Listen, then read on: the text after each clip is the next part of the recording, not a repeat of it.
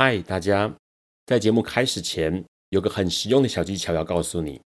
现在你可以往下滑去看资讯栏，里面有这个节目的留言连结。如果你听完觉得超级喜欢的话，请直接五星评论加留言。然后呢，你可以透过抖内请我们喝一杯咖啡。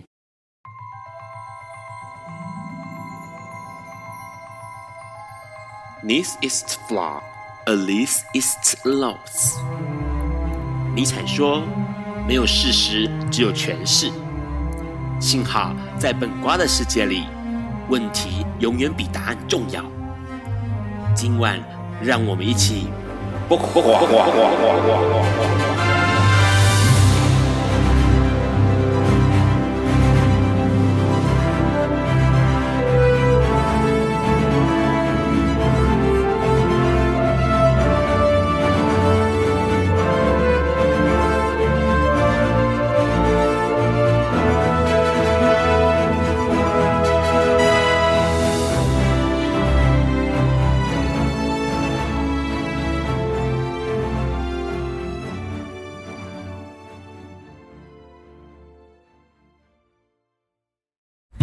大家晚安。今天是二零二四年一月二十五号，礼拜四晚上九点钟。你所收听到的是《八卦笨瓜秀》第两百零五集，我是主持人 Ron。哇，这一波寒流真的很强哦，大家都还好吗？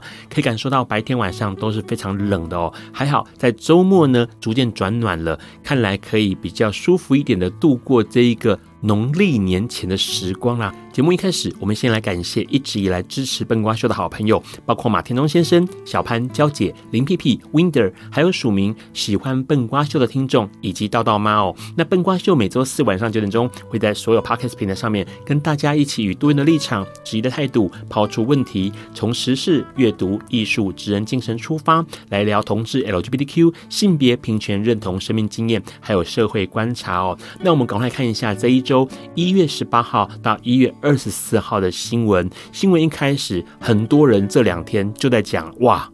贺龙夜夜秀爆炸了，没错，贺龙夜夜秀呢，在最近邀请了中国央视前调查记者王志安来到节目上，没有想到呢，哇，这个节目不说还好，一说相当惊人呐、因为这个王志安他在节目上就形容说，台湾的选举好像是一种很奇怪的场合，很特别的场合哦，活动像在办演唱会，有歌星，有大进场，而且还把残疾人士推上。去这位残疾人士指的就是我们民进党不分区立委候选人陈俊翰律师。这位王志安就说：“他说呢，把残疾人士呢推出来这件事情实在太过煽情了。”啊、呃，这实在是让人觉得很可怕，而且很惊讶哦。当然，就有很多人指责说，这种负面的流量也是一种流量。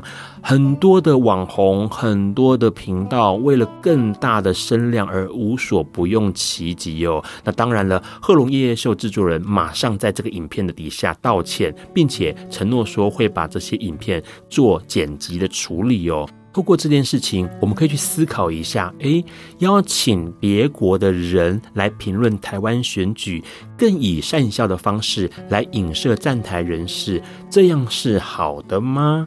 当然啦，其实过去一直以来，民进党很在意的就是平权，保障所有人的权利了。所以他们在过去就曾有部分区立委是曾经承认过智障者家长总会副理事长的人，也有承认过身心障碍联盟秘书长的人哦。那当然还有这一次国际人权法专家的陈俊汉律师哦。这件事情值得我们反省哦，看看现在哎当红的这些影片，当红的这些频道们，他们都在想什么事情，实在是令人觉得心寒。跟中有关的事情还不止如此哦，在一月二十三号的时候呢，联合国人权理事会就针对中国实施了普遍定期审查。在这个审查当中呢，有一百六十三个国家主动发言，每个国家发言了四十五秒钟哦，都在强调一件事情，是关于香港人权在国安法实施之后似乎大幅的倒退。美国、英国、荷兰还有瑞士呢，都强烈的建议要废除香港国安法。美国甚至也提出了多项的建议啦，包括停止对新疆、西藏、香港。以及海外人士的骚扰、监视还有威胁。那也希望能够废除香港国安法。除此之外呢，还希望终止在香港还有澳门这些针对女性或者是 LGBTQI 人士以及劳工、移工的压迫政策哦。最后，美国也谴责中国在新疆的种族灭绝，这都是在审视中国这几年很多权力上开倒车的情况，值得我们持续的关注哦。接下来我们来看一下台湾。台湾在同志的方面呢，权益是提升的，不过呢，跨性别似乎还是一样止步不前哦。在一月十八号的时候呢，台湾同志咨询热线协会就公布了二零二三台湾跨性别族群生活处境报告。那针对跨性别的人士，从日常生活、职场经验还有就医经验三个面向来做问卷调查讨论。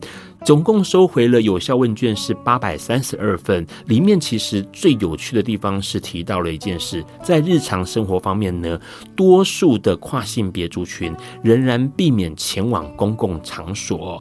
这些公共场所呢，主要都是一些僵化性别二分的场所啦，比如说像大众温泉，或者是游泳池，或者是健身房。那有四成的受访者表示说，那些需要透过证件哦，出示证件来核对是不是本人的场所，也让大家感到困扰哦。所以在上次的投票，就有很多人为了避免尴尬而没有去投票哦。除此之外，在职场上也有百分之四十一的人呢，表示在职场上会隐藏自己的身份，而且有百分之十七的人在求职的时候呢，会因为自己跨性别的身份而被拒绝。除了生活、职场外，就是医疗了。那有百分之五十六的人认为说，在叫号的时候，医护人员使用原生性别的称谓来喊他们，会感到不舒服。还有在就医过程当中被怀疑身份，甚至在医疗过程当中被医护人员呐、或者是其他的人讨论。感觉被异样化的对待哦，这件事情也让大家感到很不舒服，甚至有百分之十二的受访者是因为跨性别身份而不敢就医哦。在这份调查当中，也可以看到一件事情：双北的受访者平均同意度明显高于南高屏，还有其他地区。这表示说呢，双北地方跨性别的相关资源呢是比较多的，而且是集中在双北。这值得让我们好好想一想，跨性别还可以怎么样进步哦？很快的就要过农历新年了，这一集还有下一集，笨瓜秀都邀请了。跟农历新年有关系的人物哦，重要嘉宾要来跟我们聊一聊，如何趁着过年的时候呢，来开运、迎财、招桃花。我们先稍微休息一下。有一天，亚里斯多德在河边洗脚，他看了看身边的学生，将脚抽出水面，再踏入河中，说：“此水已非浅水。”另一位古希腊哲学家。赫拉克利特也说：“人不能两次踏入同一条河中，因为无论是这条河或这个人，都已经不同，就如同历史上的今天。”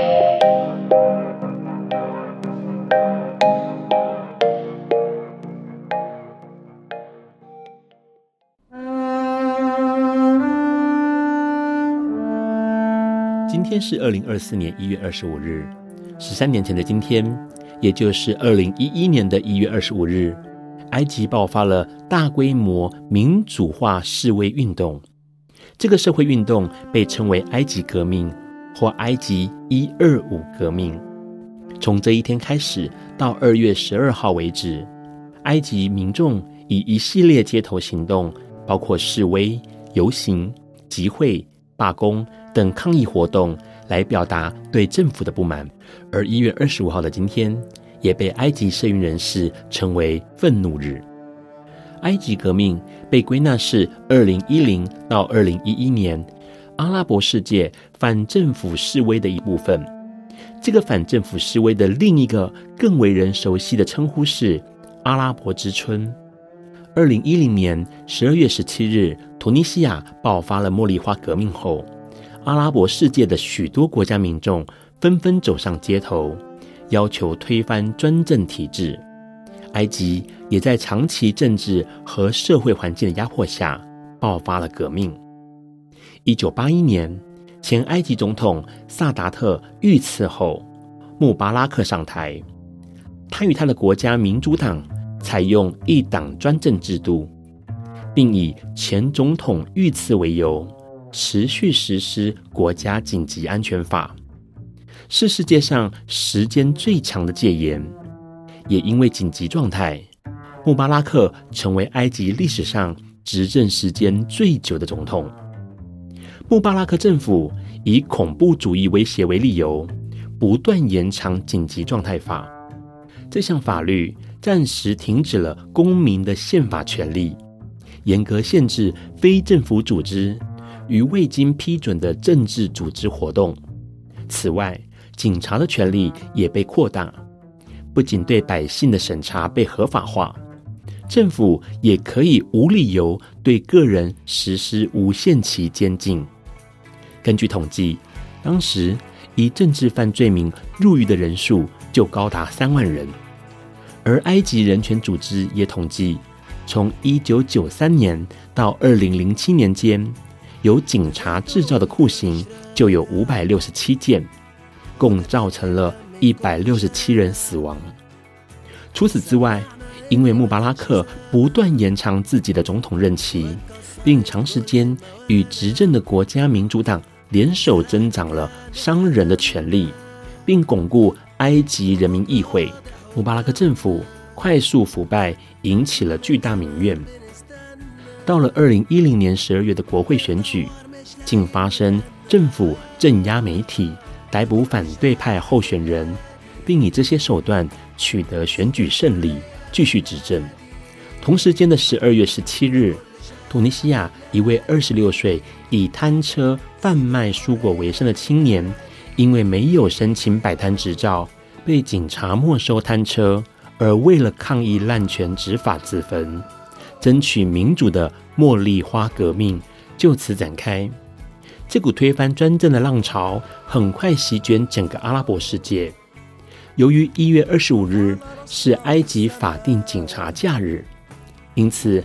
埃及社运组织四月六日青年运动选定这一天进行一系列街头示威、游行、集会与罢工，来表达对政府的不满。由于这场抗争是茉莉花革命带来的勇气，许多示威者甚至携带了突尼西亚的国旗，来作为他们号召行动的标志。埃及社运人士示威的主论述包括了。谴责警察粗暴执法，不满国家紧急安全法，反对公民缺乏自由选举权与言论自由权，以及抗议政治严重腐败所衍生的政治问题与高失业率、低工资、高物价等经济问题。他们要求穆巴拉克下台，军队结束戒严，终止紧急状态。让人民拥有自由和正义的权利，并组建属于人民的民选政府。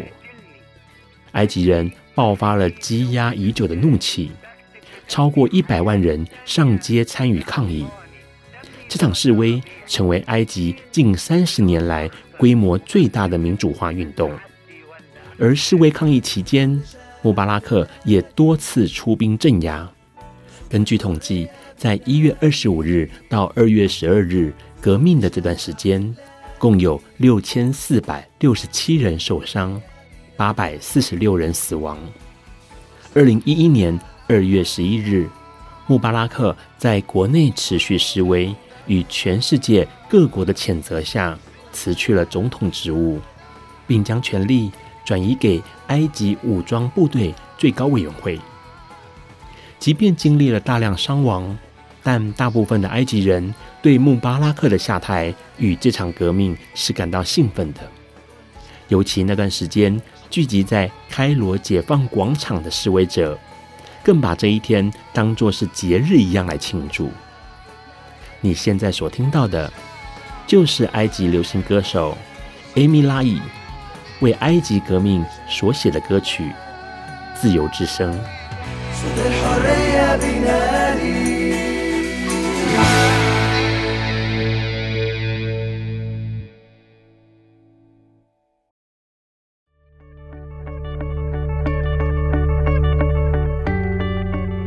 今天是昨天的明天，是明天的昨天。今天可以是去年的今天，前年的今天，甚至是历史上的今天。但今天不会重来。你今天过得如何？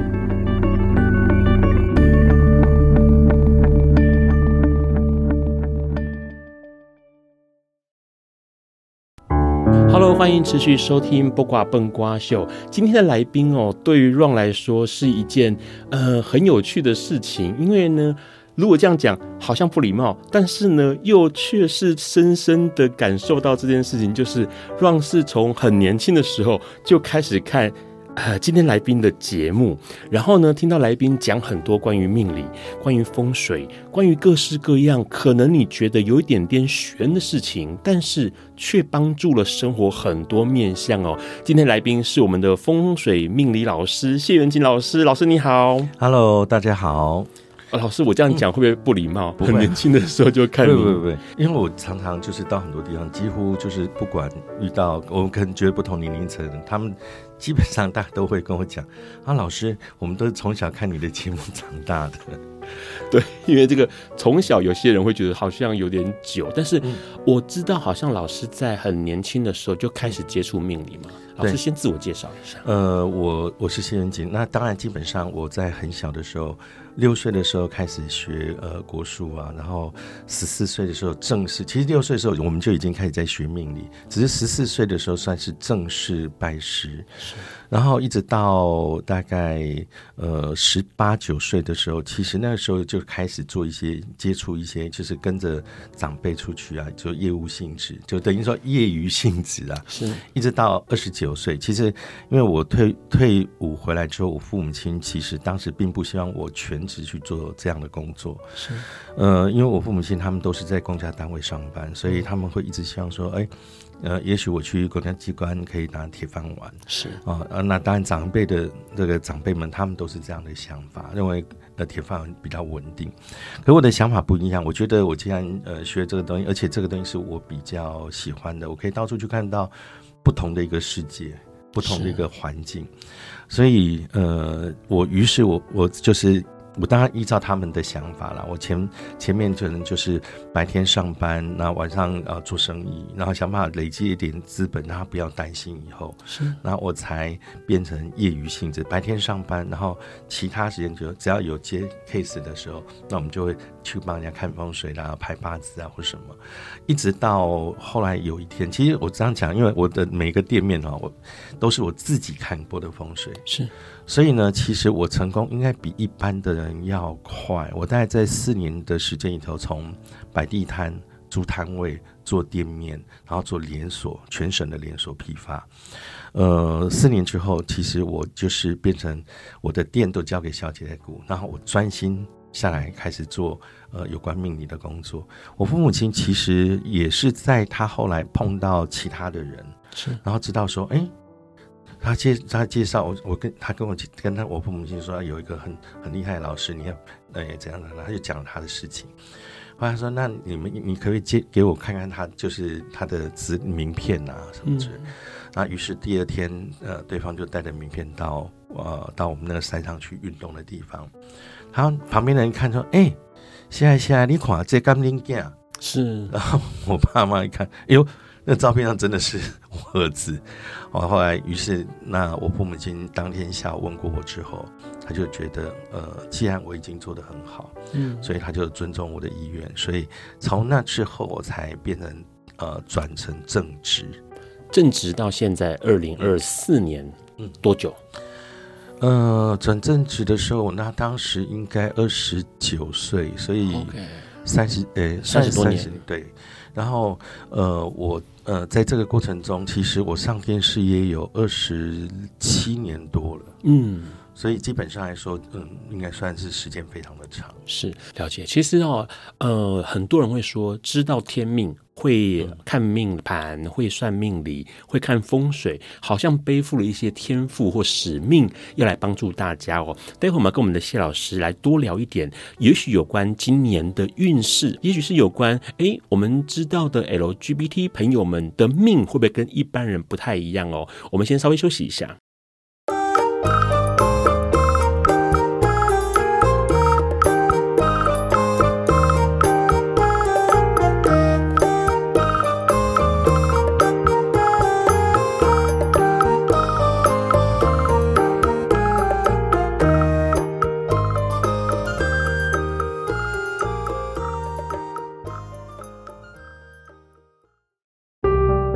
欢迎持续收听《不瓜笨瓜秀》。问一下谢老师，呃，您自己有看过，比如说像 LGBT 同性恋、双性恋、跨性别朋友的命理吗？这些人的命理跟一般人的命理有什么差异？呃，我看过非常多，男生女生都有。OK，对，那不过一般来说的时候呢，呃，通常命理上面它会有一些呃特定的一个形式上面，比如它可能多出某一个星数进来。那当这个星数进来的时候，它就比较可能会有这种情形。不过呢，一般来说的时候，嗯，其实每个人不同，有的人有的人他呃接受自己呃可能他的形象或者是方向，那有的人会因为家长的一些坚持或想法，那让他就是不知要不知道到应该要怎么样去走选择。所以往往有时候遇到这种情形的时候，通常如果他是自己来的时候呢，他就。我会比较依照他他所提的部分呢，但是如果他的家长来的时候呢，其实有时候你就变成是不是要说服他的家长也能够站在他的角度帮他想，是哦，那这个有时候就是可能当老当老师人必须要用另外一个角度跟方式去讲这种事情，为什么？因为我曾经遇过一件事情，我跟我每次在演讲的时候我会提到这件事情。曾经有一年，当当时我记得黄昏的时候，大概就是黄昏的时候，那个时候会有一些新闻快报嘛。对。那那时新闻快报就是说，呃，在南呃中南部有一个学校的门口的一个垃圾子母车里头，发现一个呃小孩的尸体啊。然后这个这个其实很劲爆啊，因为怎么可能会丢在垃圾子母车里头？那想说人家一那个不就会发现了吗？对。然后后来第二天早上，我印象很深刻。第二天早上他就找到这个凶手，是后来就有公布凶手是谁，就是这个父母亲。然后当时他们就说：“哎，为什么会他会这么做呢？父母亲不是对小孩都特别疼爱吗？而且第二个，还有一种情况下是，是不是双方有一个有一方并不是他的亲生父母？那这种情况因为发生过很多，后来发现不是啊，都不是。那那为什么你们会会下这么狠的这个狠手？”后来，这个父母亲在讲，他说，因为他一出生的时候，他们去哎宫庙里头给师傅看过，是师傅就说，哎呀，这个小孩啊，怎样怎样，天生带什么命啊，他会克你们父母亲呢、啊？那你父母亲也也从现在开始，就是你们不顺怎样呢？都是因为这个小孩带来的。然后，因为他这样的说法，导致这个小孩在过去的大概六年来。呃，只要父母亲有不顺，就把所有脾气发在这个小孩身上，怪罪于他。对，嗯、但是那一天呢，刚好他就说，又是一个可能某一件事情让他忍不住啊，但是情绪上面，因为他一下子没有那个手，就是控制没有控制好，所以，诶、欸，小孩就没有想到，他本来是小孩躺在那边，他本来想说那个，结果过了一会儿之后，发现小孩没气了。是。所以，我每一次跟我的学生们，或者或者是呃特定想要学的朋友，我在讲的时候，都会提到一个很重要的事情。同样一件事情，你是老师，你随口一句话，人家会记一辈子。对对。所以呢，你讲任何话，你要仔细想过，要怎么样去呃告诉人家分析，你人家才有办法，才不会因为你的一个那个而受到误导，或者是。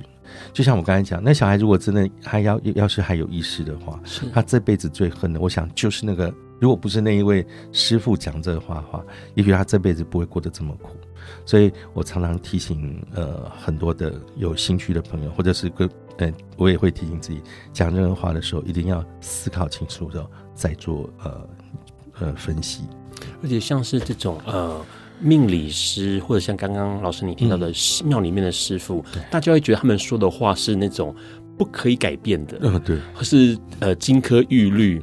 所以呢，您既然说了这个小孩子跟我犯冲或者什么的，嗯、这个父母亲就会真的就从那一刻开始，他不太可能真心去爱他的孩子了，因为这个孩子对他来说就是有敌意的。对啊，啊，其实其实很简单，我就说民俗上面有很多方式，比如说小孩可以过房给呃自己家族里的人，是。第二个呢，或者是认干爸爸妈妈，或者呢是给神明做一子一孙一女，是。哦，那这个都都是一些呃调整的方式。再不然，再更早以前，他可能在村子里头附近跟呃一些这个呃可能村子里的人要一些水跟米，是。那么呃一起就是用洗米水，第二遍洗米水泡牛奶给小孩喝。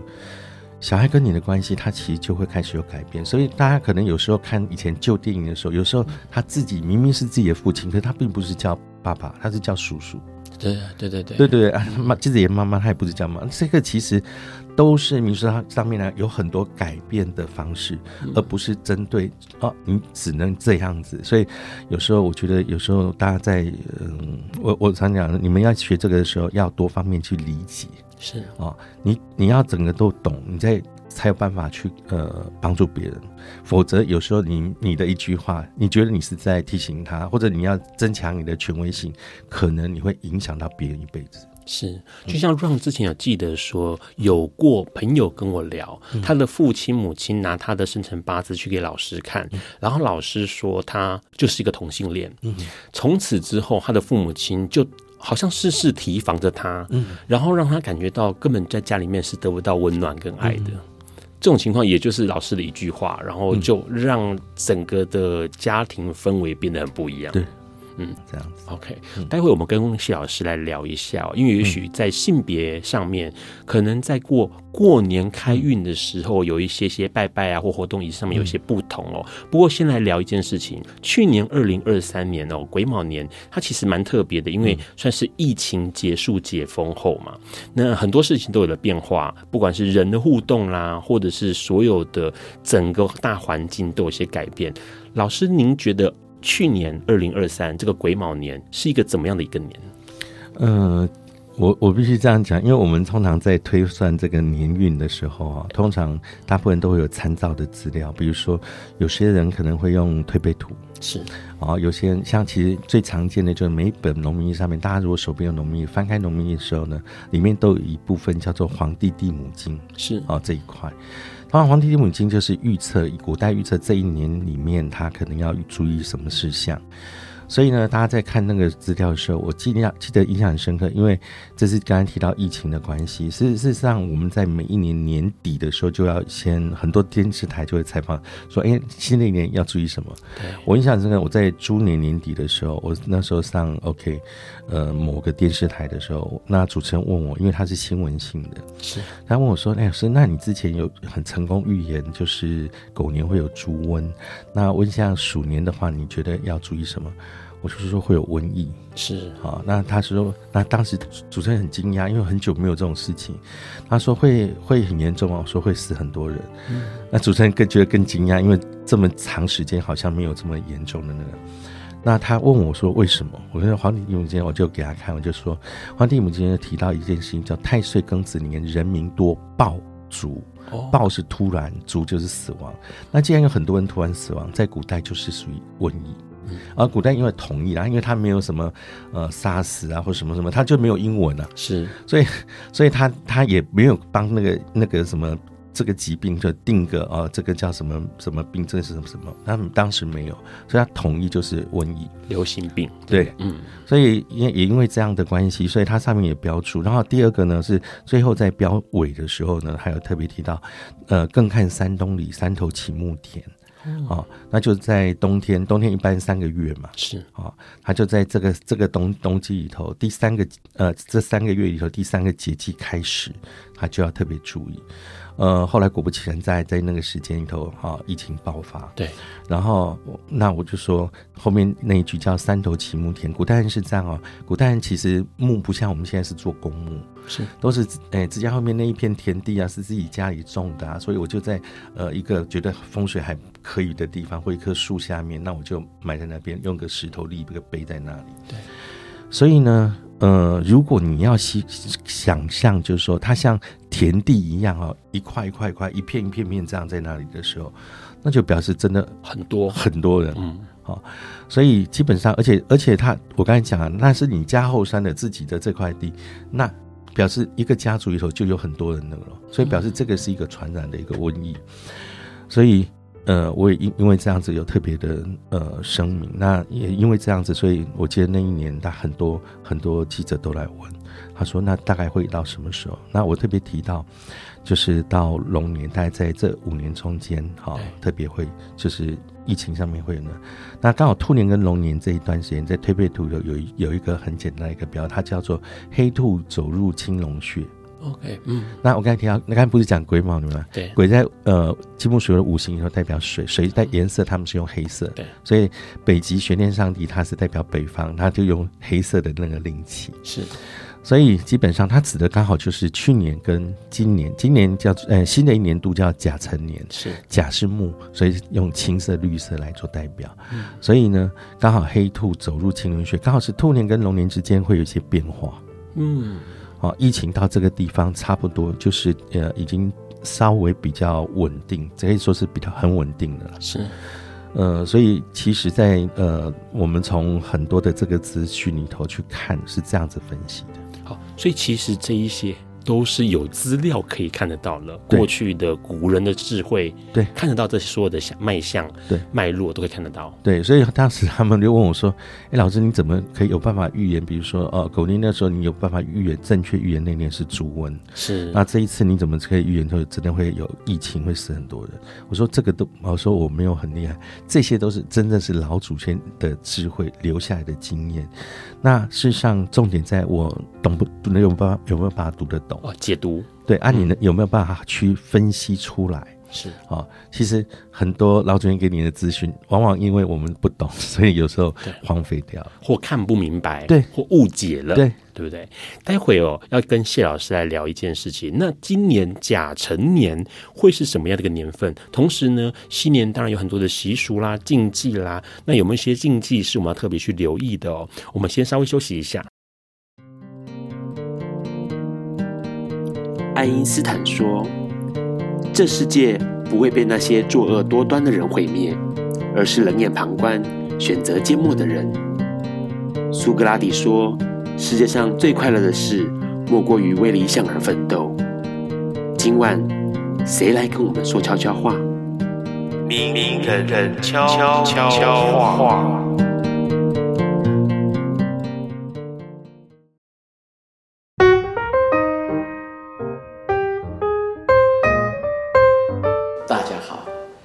是云门的创办人林怀民。我跟每一个人一样。常常因为工作，啊，碰到了瓶颈。有些时候，事实上事情做得很顺利，可是因为没完没了，闷得很，总是觉得很无奈、很苦闷。我想忍不住的时候，我就会做出一些啊，走出正轨的事情。譬如说，回家的时候。呃，绕去别的地方混一下，再回家，哎，好像就好一点点。或者进城去，因 为我在淡水工作，所以进城是一件稀奇的事。我看看啊，捷运上的人，我看到马路上的东西，我看到书店里的新书，啊，我想，我们都要帮助自己，让自己开心起来，因为要活下去，就得开开心心的活下去。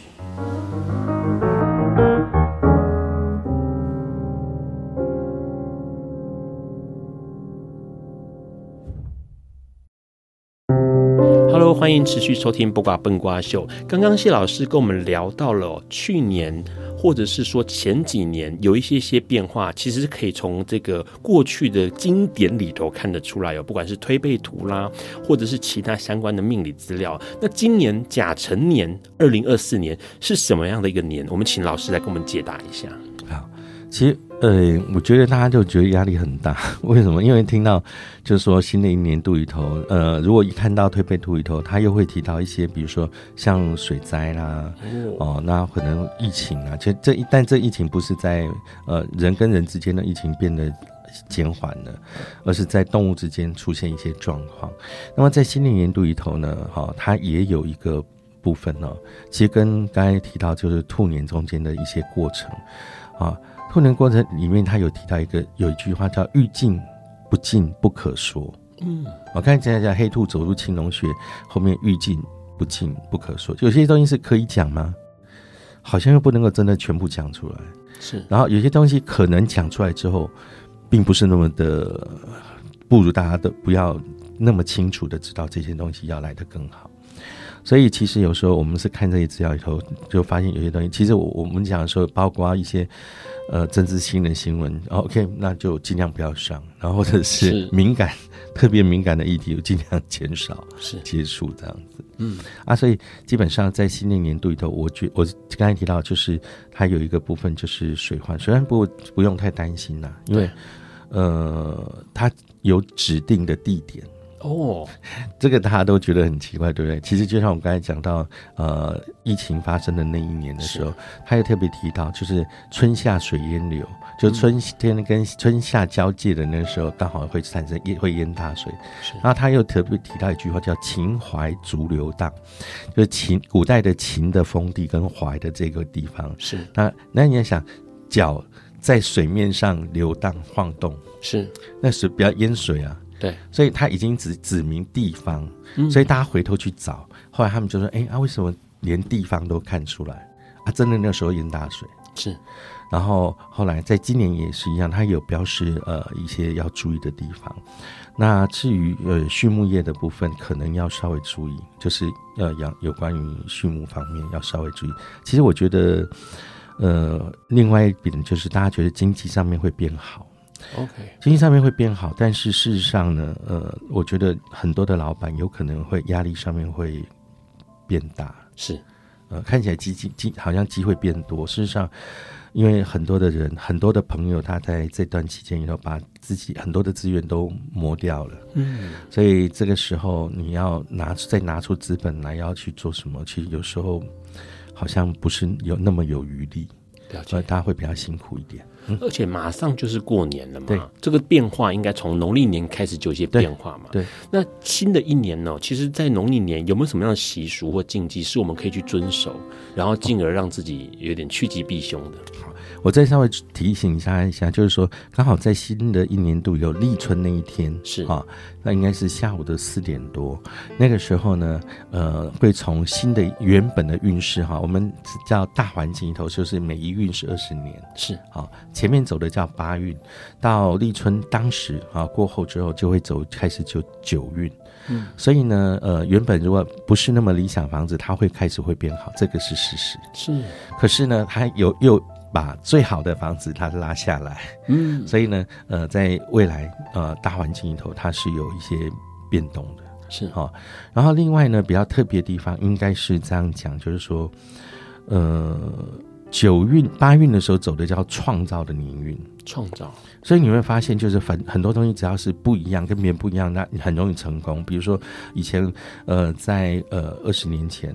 臭豆腐，我永远只看到就是四方形，是，然后它不会有变化，嗯，不管你在餐厅，在在路边摊，可是后来这二十年里头，他有人做的很小块，有人做的薯条，是，可是你会发现，他们每一个生意都超好的，对。所以，其实，在过去二十年，它是一个比较创造的年运哈。新的下来以后呢，它开始又会开始稍微有一些改变。因为什么？因为可能因为这几年疫情的关系啊，让大家消磨，所以呃，也不太敢做太大的变动。是好，所以我觉得在未来的发展里头，我想大家呃投资啊或做任何事情，要稍微再谨慎小心一点点，因为。它不太不已经不再是你能够随便有太大把资源可以拿出来消耗的时候。OK，这个是我们在工作或者是在投资上面的时候可以做留意的地方。那如果是像呃一般老百姓，我们在这个农历春节期间呢，有没有什么样的禁忌是要格外留心的？好，我们呃就是呃除旧布新啊，就是所谓的呃以前叫清囤啊，哈，是啊要送神。那么事实上在这个过程里头，它有一些部分就是送神要早，那么迎神要晚。所以很多的人，其实我有有有有人在，我觉得他也太忙太急了嘛，就是凌晨就开始送神，嗯啊，其实我们大部分，我就是说我不太会那么早啦。其实大家只要在呃上午起来以后开始呃做送神仪式完以后，就拜拜送神完以后，那我香炉神像各种我才可以开始动。嗯，啊，不是说啊，我起来就可以开始拿来洗啊，拿来搬啊，拿来清啊，不是，是一般是要做一个祭祀的一个仪式以后才开始动。那么，呃，大家要稍微请注意一下，就是说。呃，这个时候呢，清呃，比如说，如果你要清理神像或什么的话啊，你的新的刷子最好先从神像之后才去清理它的香炉啦，或者座啊，它的座座椅的位置是啊，它要一定要由上往下，嗯，然后 OK 才去清理到其他地方。然后第二个，如果你有呃真的民俗上你有接受这个的话，那么基本上你工具要分开。呃，祖先的炉跟神明的炉的刷子是要不一样的刷子，你 要分开，嗯、你不能那边用完之后哦，嗯，所以其实有时候在民俗上面来说，他为什么他会希望就是能够分得很清楚，是、哦、啊，呃，这个部分。那另外还有一个部分呢，大家可能现在会比较疏忽，因为大部分现在大家买一些什么。纸金纸啊，或什么之类，都是自己，反正都是到佛具店买，那他配给你。是，但是他如果忘记，你可能也会也不知道，嗯、所以通常送完神明之后，他要特别呃，我们送神之后要特别准备一个新的东西，叫做甲马。甲马，甲乙丙丁的甲哈，那甲马其实就是坐骑了，是，就是二神明他要是回去，那我就准备啊坐骑给他回去才回去这样意思，啊、嗯，不然的话，嗯，就像我们讲，不然他要让他走路回家，是是，好，而民俗上面大家注意到这些细节，大家没有什么太大问题，一直到呃除夕的那天晚上哦，所以当天晚上呢，呃，我们。围围炉完之后，然后发完呃红包哈，然后压岁钱之后，十二点之后呢，大部分你会发现他们鞭炮开始响，有些人就会开门啊，拜拜迎接这个所谓的喜气。是，不过新的一年度里头哈，喜气的部分它主要集中在东北跟东南两个方向。哦，东北东南。对，所以呢，如果你祭祀的时候呢，如果外面的方向可以朝东北或东南方，这两个都是财位，而且呢，更重要的地方是一个呢接到桃花哦，一个呢接到除了除了财儿以外呢，又接到文昌。OK，判断分析记忆能力，所以呢，基本上的话，只要这样的话，就没有什么太大问题。好，东北是桃花。东南是文昌，嗯，这个方向会一直都是固定，还是说今年这个是 for 这个甲辰年的，就是大年初一，大年初一的，嗯，大家只要往这个方向，基本上包括你出去运动啊，去迎接喜气啊，都会很好。走路的话，朝这个方向走会比较好。对，哦，好，刚刚 谢老师有一个很重要的这个小秘诀哦，在。大年初一的时候呢，东北跟东南方向都是好的。那东北可以招桃花，东南可以迎文昌哦。接下来下一段节目，想要跟谢老师再多问一点哦，有没有哪一些东西在居家风水啦，或者是在这个家庭上的布置，有没有什么可以求健康、开官运、开财运，或者是求人缘的方法哦？我们先稍微休息一下。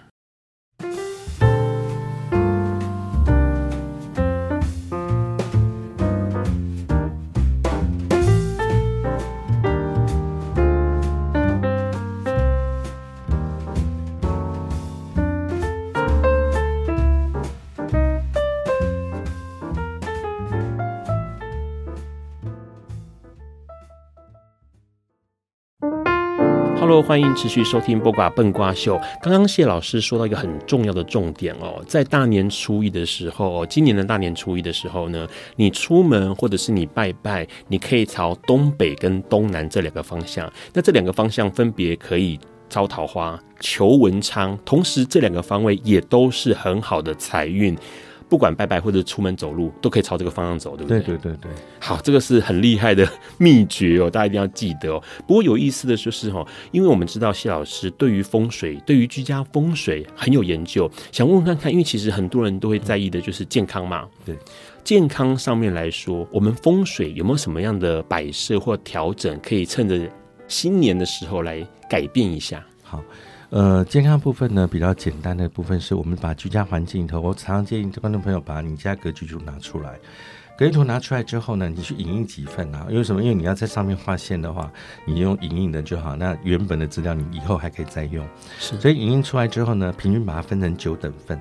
OK，九等本啊，然后我们现在大部分手都有有手机嘛，手机打打开之后，那么找一个这个任何一个测量的城市，比如可以测东西南北了哈。是，那这样的测量啊，你量好之后呢，再把它标示上。比如我我对着前方量，比如很多人都问我说，哎，那我应该朝哪个方向？我说你朝哪个方向，方向都是一样。为什么？比如说我屋前这边是东，那我转过来，它东还是在那里啊？对对。那所以你怎么转，它东都是在。所以你只要你不管朝哪个方向，你只要量好之后照方位标示上去就可以。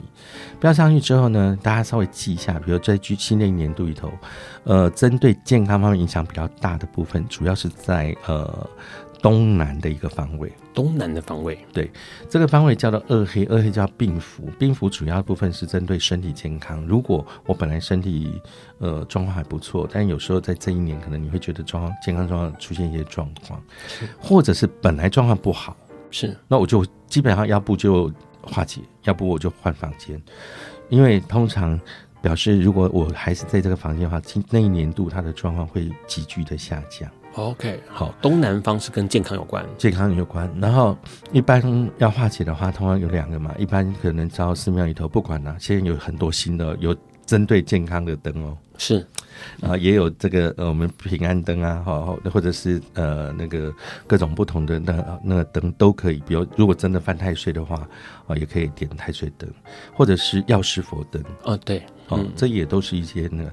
那当然。呃，有一些也有一些朋友，他可能就是我宗教上我不太进庙，是，那没关系，你到夜市里头去买一只铜的龟壳，乌龟壳，铜的，铜的乌龟壳哈，拿回来之后呢，你让用一张黄纸写上自己的名字，好，农历出生年月时间，去标注身体健康、元辰光彩，是，然后把这张呃黄纸卷起来，就塞到那个铜的乌龟壳里头。放在他的床下或者比较隐秘的空间，真的没有办法放。那你床头柜也有抽屉嘛？是你也可以藏在床床头柜的抽屉里头，没关系。嗯主要部分它主要是针对身体健康方面来说，能够呃避开不好的部分，因为古代认为乌龟是长寿，是在民俗上面它是吉祥的象征，健康跟长寿的象征。嗯、问一下老师，刚刚再确认一下，呃，铜制的乌龟，嗯，然后乌龟壳，然后呢用黄纸写上自己的姓名，写上。当天的时间，呃，不是你的农历出生年月日时间，自己的农历出生年月日，对，然后写上呃身体健康，元辰光，元辰光元就是元旦的元哈，辰叫早晨的晨，没有日字，呃，时辰的辰，对，然后光光亮的光，彩色的彩扫掉那三撇。OK，好，就是身体健康、元成光彩，嗯，这样写这三个资讯，然后将这个黄纸卷起来，塞进小乌龟里头，然后找一个床底下或床附近隐秘的地方收藏起来就可以了。对。好，这个要换吗？一年换一次，呃，一年要换一次。呃，其实没有关系啊，因为它只是今年在这个方位，明年会换到别的方位去。哦。好，这是跟健康有关系的。那如果想要开运哦，比如说开财运或官运的话，嗯，可以怎么做？首先，第一个部分就是说，大家大家记下来，当然标示出来之后呢，东方呢，在新年年度里头，它是比较偏向文职。内勤，你不用跑来跑去的工作，这个位置就主要你的一个催财催旺的一个主要方位，而且它还有一个很重要的功能性，它跟桃花跟这个桃花叫人缘桃花，就是你人际关系上面能够比较圆融扩展。所以呢，如果你希望的是求财的话，像盐灯聚宝盆、水晶洞或者甚至装水的容器啊、鱼缸啊、花瓶都可以。但是如果你想要求呃人际关系的话，我比较建议就是用柱状的紫色水晶。柱状的紫色水晶，对，呃，水晶柱。那一般来说，它主要是在事业工作上面，我的周边的人际关系人员能够打得比较好一点点。是，嗯。那第二个呢是，呃，观众朋友，如果你还是类似军人、警察业务性质要跑来跑去工作的话，你可以选择在居家环境的，要记下来哦，东北方这个方位是。那么它在新历年对头，它是主要，呃。呃，针对业务性质或军人、警察之类的工作，他们特别的加分。那如果你刚好遇到，知道说哦，今年可能哪个地方有一个某某个职位啦，我有有没有机会调度过去的话，你也可以把放奔放，就是 OK 那种奔腾的马匹，在马背上面可以放一只猴子。你其实也有现成，就直接做成马背上有猴子的。主要部分呢，它叫做我们呃马上呃封侯。嗯，所以它是跟升官比较有关系，但是有时候他有些人是因为我业务性质，但是我我不好意思，但是我已经是这里面的最最高的主管了，嗯，我不太可能再出去外面跑啊。那这个时候我会希望我的下线好，下面的这些都能够认真的做。那他马背通常就会反过来朝着里面，在马背上面会放钱币，钱币不要太明显。是，那因为我曾经有遇过，就是我是让他放啊，但是他给我放那个钞票一摞一摞放在那边，我说你这不会太夸张？好积极啊！对，嗯、然后 OK，那当然基本上他就是象征马上有钱能够算进来。哦，所以呃，这个方位上面稍微大家稍微注意。最后一个就是北方，北方主要针对呃经商做生意的人，所以不管你是呃实际上摆摊位，还是开店面，或者是我可能是网络做生意，啊，做贸易性质，啊，接单订单进来，啊，我这边下订单出去，我不一定实际有接触到货物，是。但不管哪一种生经商做生意，基本上你的财位是在北方。北方要特别注意哦，北方它可以放装水的容器，任何呃任何加加分的，你要盐灯、聚宝盆、水晶洞都没有关系。事实上要记得，特别记得东方跟北方两边都可以放装水的容器。是刚才提到的东北方是完全不能放哦，东北方是不能放装水的容器，要特别记下来，因为东北方如果放装水的容器，有可能水量的多少会决定你破财的多少。嗯，但是刚才提到的，在东方跟北方放是水量多少会决定你啊催财的多少。OK，呃，所以基本上只要掌握这几个重点来说，就非常不错。啊，其实还有一个方法，我可以跟大家分享，它不是一定，它不是真的就直接针对财，是它主要部分叫文昌。嗯，啊，那么文昌在新年里头，它是偏在这个西北方。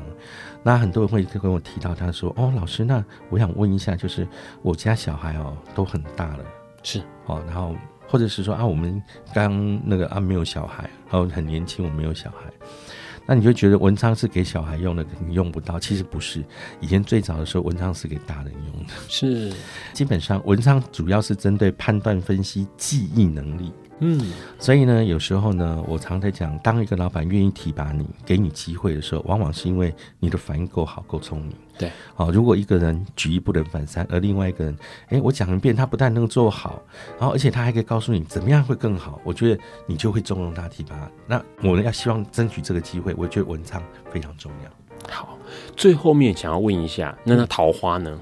呃，桃花的部分来说的话，人缘桃花，呃，人缘桃花刚才提到，就是在。正东方对哦，那如果要求这个姻缘桃花的话，嗯、那么呃，则是在西南方。姻缘桃花的话，西南方，不管是男女朋友或者是婚姻感情，嗯、对，摆放什么会比较好？呃，其实我觉得。我觉得都好，因为有些人他们会说什么放紫水晶啊，有人放粉晶啊。我觉得是这样啊，就是你如果就是很很很单一的话，你就放粉晶就好。是你如果觉得机会很多，我现在还没有在选，还在选择的话，我就建建议你选紫水晶，因为紫水晶跟我的判断分析有关系。嗯，所以呢，以前不是闽南语有一句话说。哎、欸，就是进啊进进来，进了些北京音，对对，所以就是你千万不要闽南语说把就狗拉吧，就是所以你要清楚判断分析，找到好的桃花，那么才是最好的。嗯、好，这个很重要，因为不然真是像像老师说的哦，来那么多个，到都选到一个卖龙眼的哦。这些还有一个小问题，如果很贪心，都放可以吗？应该不冲突吧？呃，我觉得不冲突。如果你你有你的判断分析够正确，我觉得那个基本上我觉得是不冲突的。OK，好，好，基本上今天的节目哦，好像真的要一边听一边拿出纸笔来记一下，因为好多方位啦，或者是要放东西啊，这些东西其实对于每个人来说做这件事情。先不管是不是真的有效，但是呢，在心理上面会有一个很踏实的感觉，因为那个仪式感会让你的生活还有你的想法有一些改变。那当然，我觉得哦，在这个命理风水上面来说，其实老师们都肩负了一个很重要的责任。这个责任呢，其实给大家很多的陪伴，还有很多生命上的建议哦。在二零二四年，刚好就是老师您的命理研究中心成立满三十年，嗯，这三十年来不容易耶，有没有什么感想？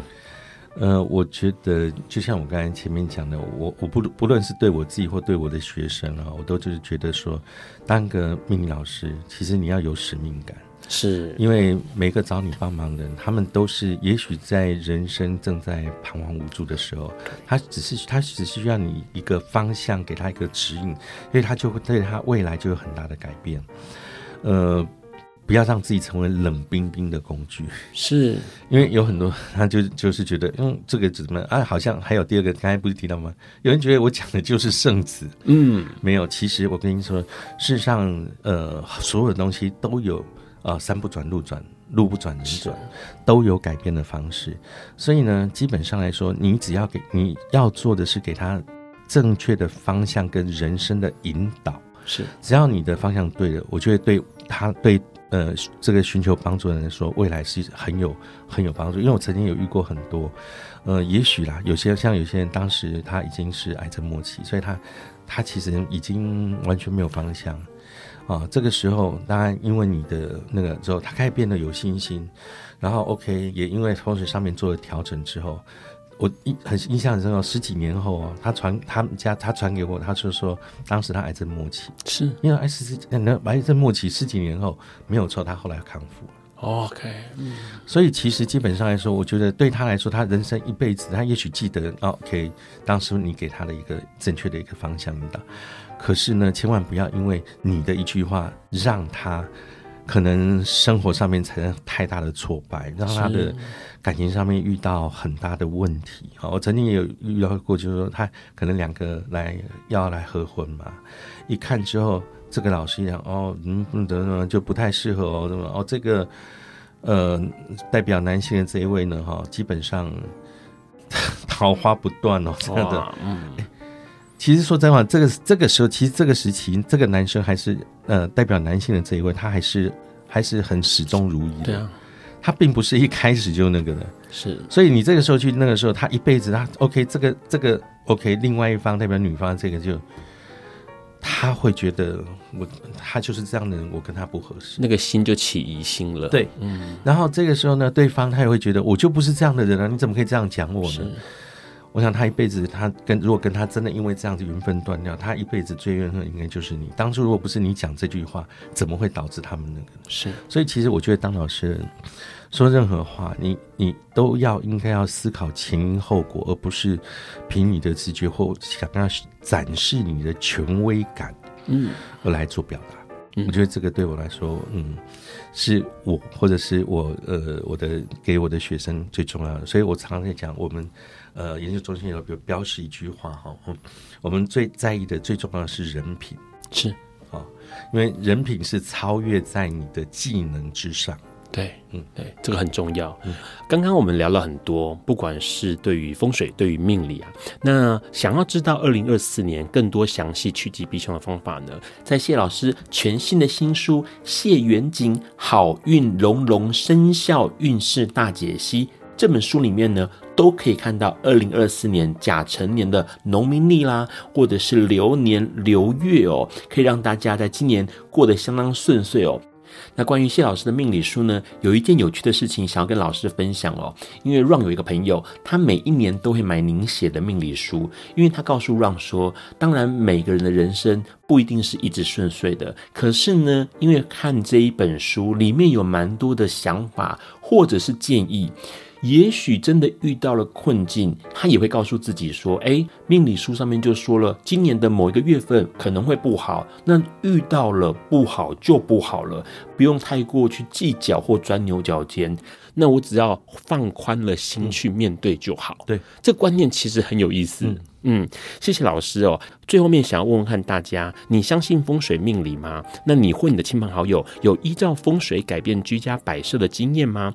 你有新年开运的妙招吗？都欢迎跟大家分享哦。那年底真的是老师们最忙碌的时间，今天非常开心，也非常感谢谢元金老师百忙之中来奔瓜秀，带给我们一些叮咛还有提醒。那也祝福谢老师在新的一年二零二四年跟我们一起越来越好。谢谢谢老师，谢谢大家。那下一周二月一号礼拜四呢，是我们第二档新年特别节目，邀请到的是易经命理大师蔡尚基老师，要来告诉我们每一个生肖在新的一年要如何趋吉避凶。今天的节目就到这边告个段落了，很开心笨瓜秀能够一直陪伴大家，我们下礼拜四见，拜拜，爱你们哦，拜拜。